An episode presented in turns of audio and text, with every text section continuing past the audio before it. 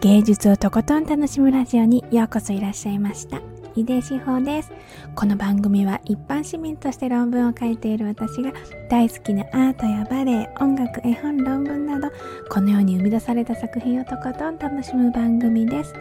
今日も聴いていただいてありがとうございます。今日は優しさを感じるクロード・モネ睡蓮の間についてお話ししたいと思っています。えっと、この作品はオランジェリー美術館、パリのオランジェリー美術館の、あの、地下にあるモネの作品で、あの、観光スポットとしてもとっても有名な場所なので、あのね、これをね、聞いている方々はね、きっとね、見たことあるっていう方もね、いらっしゃるんじゃないかなと思うんですけれど、チュイルリー公園ってすごく広いあの大きな公園の中の建物であのね私が行った時はその美術館が改装された直後っていう感じだったんだと思うんですよね。あのなんか改装して工事をしていて一回見れない年もあったんです。だけどあの初めて私がこの睡蓮の間に行った時は改装したてっていうかあのね外観はそんなにあの新しいって感じじゃないんだけど中入ったらもうすっごい新しい建物っていう感じでであのねなんか受付みたいなロビーみたいなところも外の光がすごく入ってくるような感じでで内装も白が基調になっていてうんとすごく清潔感があるしあのなんかワクワクするなっていう感じ。なんかちょっとねピクニック。えお部屋の中にいるのにピクニックに来たみたいな感じのねワクワク感がねあったなって思います。あとはそのカジュアルさもあって、あのね、ルーブルとか近くにあるね、ルーブルとかオルセイ美術館とかって割と重めっていうか、ルーブルなんて特に圧迫感みたいな、こう、威圧感みたいのもあるから、まあ、それもそれですごく楽しいんだけど、でも、オランジュリー美術館の場合は、もうそんなの全然なくって、あのー、その入る時も、そういうえっ、ー、と、圧迫感みたいのもないからね、あの、さらっと行って、なんかちょっと見てみようかな、みたいな感じに入れるあのところだなと思いました。作品自体も、だから、割と気軽に見られるっていうか、同じ作品だったとしてもきっとああいう場所で見るともっとあの気持ちも軽くあのいい意味でね、見られるんじゃないかなって思いました。例えば私だと、あの、アンリ・ルソーの絵って私にとっては割と重めなんですよね。こう、ちょっと不思議感があって、なんか、あの、独特の浮遊感がありつつも圧迫感とか脅迫感みたいなのもあるっていうあの不思議な感じ あれも魅力的だなと思うんですけど私にちょっとちょっとうっていう重めな感じの作品なんだけどでもそういうものもなんかズーンっていう感じにはならずああルソーの作品だって前でちょっと立ち止まって楽しめるっていう感じがしました。まあこれは私のあの個人的なあの印象のあれなのであのあの 全体的にそのあの、カジュアルで素敵なところですっていう話です。で、えっ、とね、睡蓮の間の話なんですけど、ああ、でもね、今、さというギッターのいろんな作品が他にも ね、オランジュリー美術館って、あの、他にも印象派の作、私の大好きなね、印象派の作品がすごくいっぱいあるので、うん、話したいなと思ったけど、また今度にします。えっと、だから、睡蓮の間の話にしますね。で、地下に、えっと、確か2部屋あったと思うんですよね。2部屋ですよね。あのね、作品があって、1つのお部屋に4つの作品が、睡蓮の作品があって、で、それがね、1つの作品がめちゃくちゃ長い、細長いんですよね。で、ぐるーっと360度、その、睡蓮の花に囲まれているっていう感じなんです。あの長い楕円形で米粒みたいな感じの形の部屋でそれでなんかねあの白なんです。壁は白。で上の天井が、えっと、地上に通じていてっていうか太陽の光を取り込めるようになっていて多分ガラスあのめっちゃガラスっていう感じはしないんですよねなんかねちょっとね電気みたいなのだけど多分あれガラスで太陽の光を取り入れてるんだろうなと思うんですけどなんかその感じもすっごくうーんなんか別の世界に行ったような感じになるんですよね。で作品もあのちょっとね何て言うのかな。いわゆるモネの作品っていうよりもあの晩年に描かれた作品って聞いてるからそれを思うとやっぱりこうあのね目が見えない時期があったりとかしたのを聞くとあなんかそういうこうあのこの色を映さなきゃというかそういう感じの葛藤みたいのも見られ私はねちょっと感じたりしたりしてでそういうふうに色彩をもうなんか私が感じたのは色彩っていう感じ睡蓮の絵を見てるっていうよりもその色に囲まれる感覚っていうか周りも白だしで光もその色を感じるための光っていう感じがするんですよね。だからねあの色彩に溶け込む感じとかなんかね絵絵と一体化するっていうよりもやっぱりね色と自分が一体化した感じがあったかな。なんか自分自身がそこと一緒に同一化するっていうかそんな感じのね空間でした。でねこれをねもうちょっとよくよく考えてみるときっとこの訪れた人がねそこの空間をそういう風にこう楽しめるようにこう癒されるようにっていうかそのために作られた空間なんだろうしあとは話としてはそのモネがこういう風に作品を飾りたいって言って提案して作られた部屋だっていうことも聞いているのでなんかそういうことを考えるとね全部ひっくるめてすごいあなんか優しい感じがするなって思ったんです。そのこの空間を作った全ての人の作品への情熱とかあと作品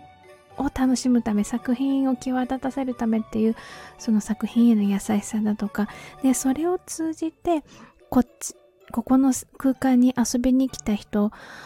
がっていうことを考えた時の優しさっていうのがねすごくうーんとねうんあのね何て言うのかな優しさですっていう感じじゃないんだけどもう考えて考えてあの感覚なんだろうって私が思った時にパッて思いついた単語があ優しさだなって思ったんですよね。だから見えないあの見えないオーラっていうかね思いがねあのすごく感じられる場所だなって思います。私そクスイレの間に行ったのは多分1回だけだと思うんだけどやっぱりねあのあの見た目というより入った時の入った瞬間のわーっていう感じの衝撃は本当にあの忘れられないなと思います。このあのモネのね作品で私は睡蓮のシリーズはとても好きなんだけれどやっぱりねちょっとなんかあの自分のこうあの軸に迫るって確信に迫ってくるような作品っていうとやっぱりこの「睡蓮の間」かなと思いました。ということで今回は前回に引き続きモネのお話で優しさを感じるクロード・モネ「睡蓮の間」についてお話ししました。続いてコメントのお返事のコーナーです。えっ、ー、と、コメントをいただいたコメントはですね、声でお返事をしています。え今回は2つの放送回のお返事をしたいと思います。まずは4月30日放送のモネの家に遊びに行こうリネアモネの庭でというあのゴールディさんからご紹介いただいた絵本のねあのお話をした回ですけれどこちらで新しくね、コメントいただいたので、えーと、あ、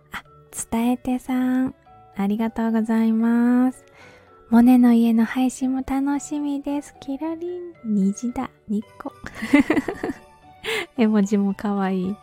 ありがとうございます。そう、あのー、この後の次にね、モネの家の話しますって言ってたから、きっとそのことをね、あの、楽しみにしてくださってたんだと思います。嬉しい。伝えてさん、いつもありがとうございます。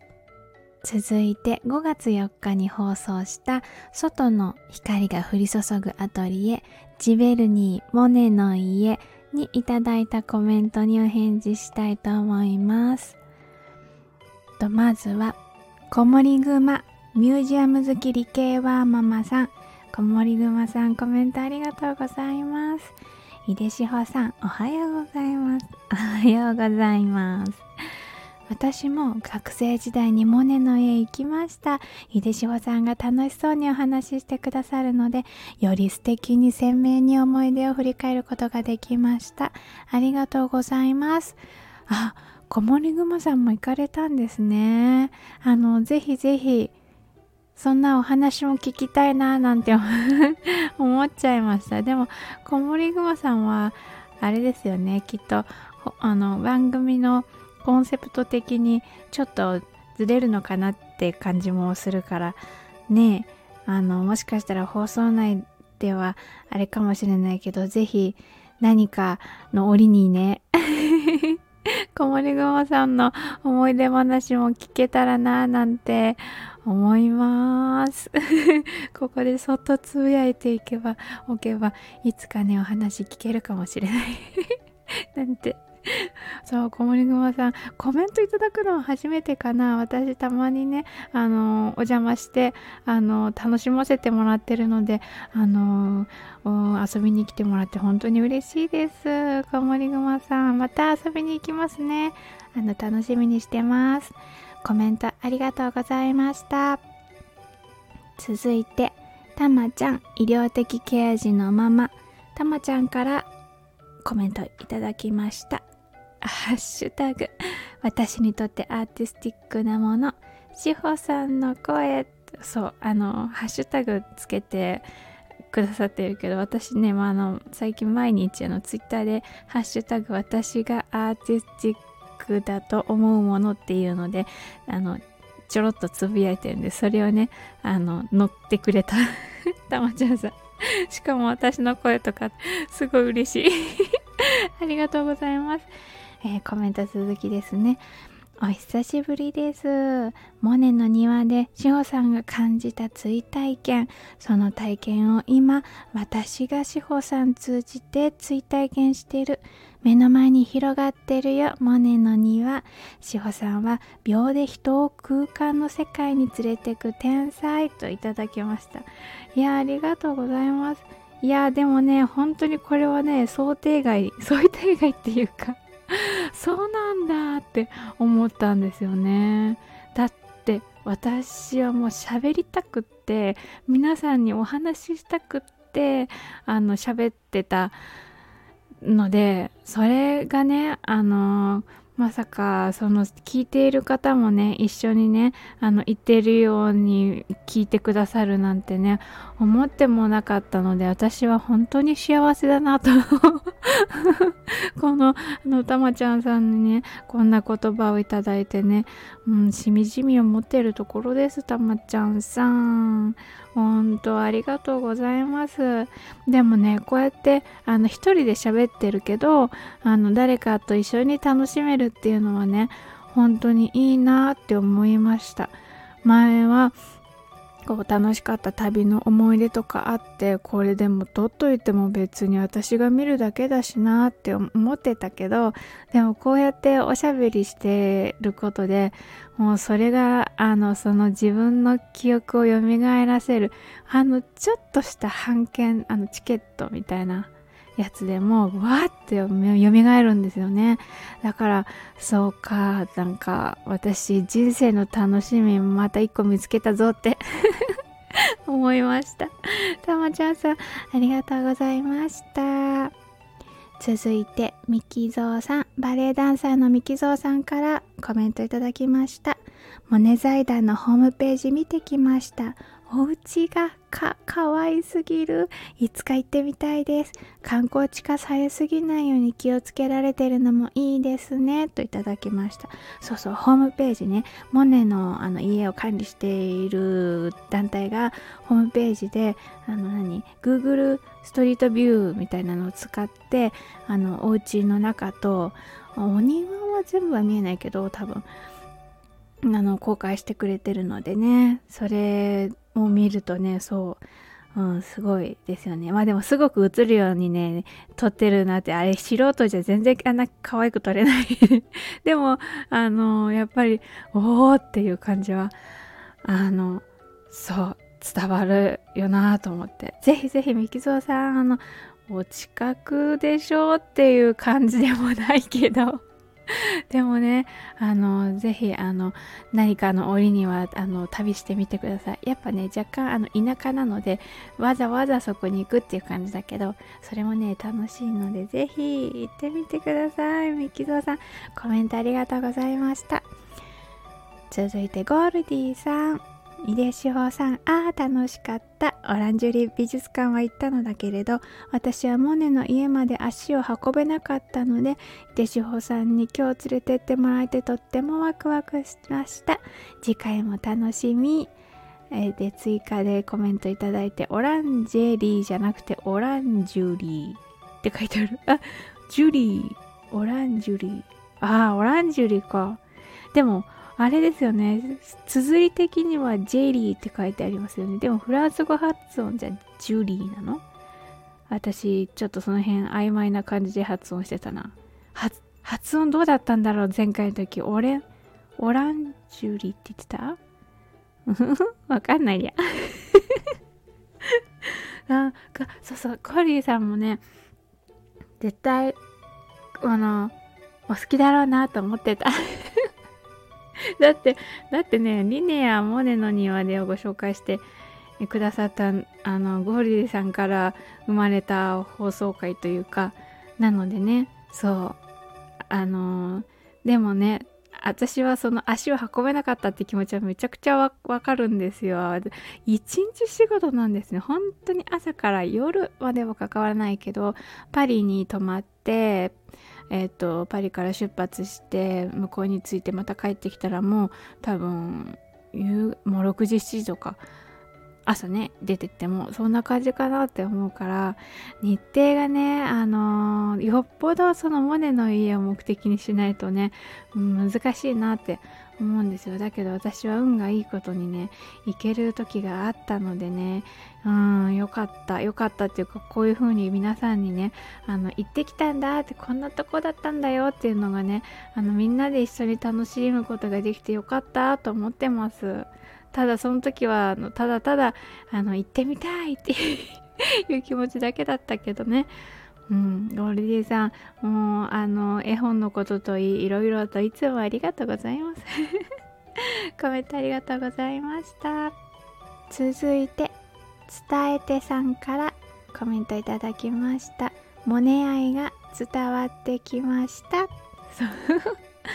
そうなの私ね好きなんですよね一番最初に絵が好きって思った作品がモネの絵だったんですよね。もうどの作品だったかちょっと覚えてないんだけどあの私にとってはね特別なあの画家の一人なんです。だだからお家に行ってきた。あモネ愛が伝わって嬉しいです。伝えてさんコメントありがとうございました。